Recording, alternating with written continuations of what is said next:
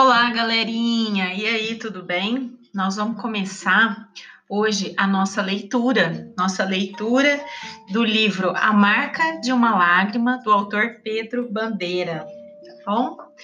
É, cada dia eu vou ler para vocês um pedacinho desse livro, né? Que é muito legal, tenho certeza que vocês vão gostar, tá bom?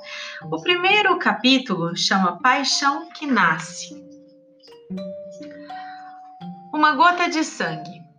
Aquele era o seu pior inimigo, o mais cruel, o mais cínico, o mais impiedoso. Um inimigo que falava a verdade, sempre, sempre a verdade. Toda aquela verdade que Isabel conhecia muito bem e que nunca abandonava. Ainda com a escova de cabelo na mão, Isabel não podia deixar de encará-lo.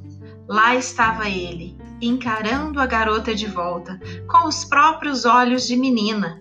De um lado, eles estavam molhados, do outro, refletiam gelados vítreos, sem compaixão. Feia! Isabel sufocou um soluço. Gorda!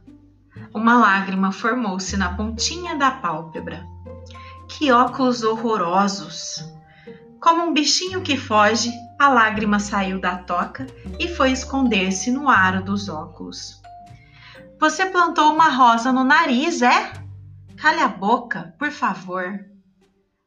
Já mais grossa, a lágrima livrou-se dos óculos e escorreu pelo rosto de Isabel. Sabe que essa rosa vai ficar amarela? Amarela e grande.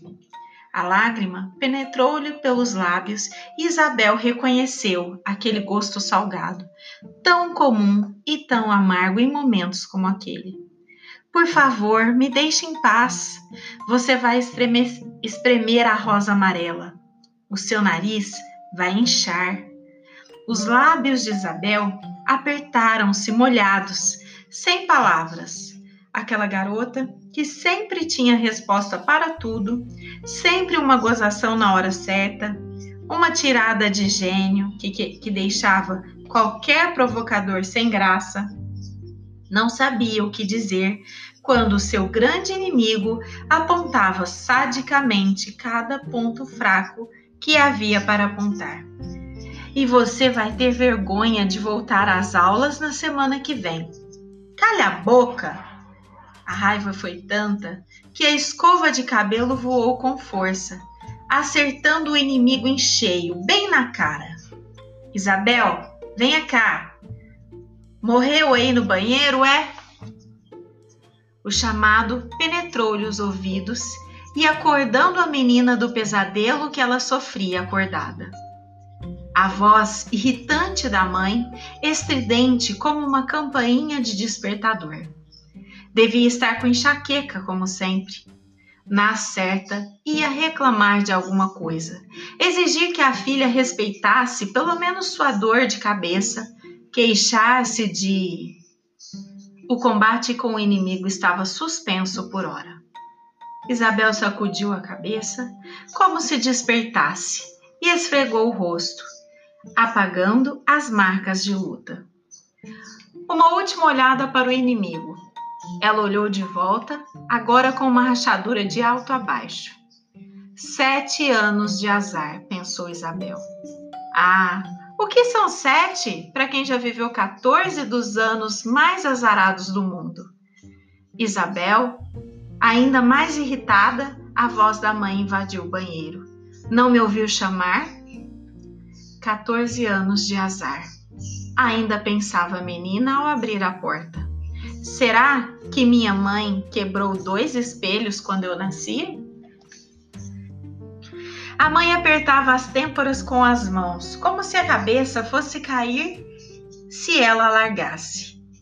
Você sabe que eu não posso gritar, Isabel. Você devia. Está bem, mãe. O que você quer? Ai, ai, tia Adelaide acabou de telefonar. É aniversário do Cristiano e ela faz questão que você vá. Cristiano? Que Cristiano? O seu primo, ora.